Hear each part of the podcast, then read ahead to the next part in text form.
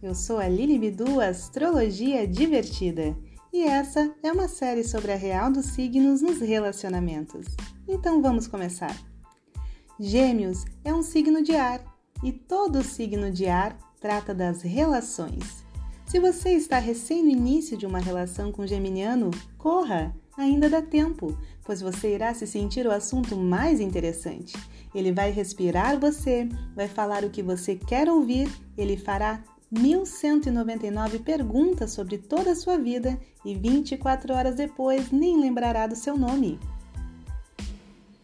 Mas nem tudo está perdido. Se você ler todo o Almanac 2000, falar cinco línguas, tocar um instrumento, fazer malabares no circo e ajudar criancinhas na África, poderá ter assunto por pelo menos mais 30 dias.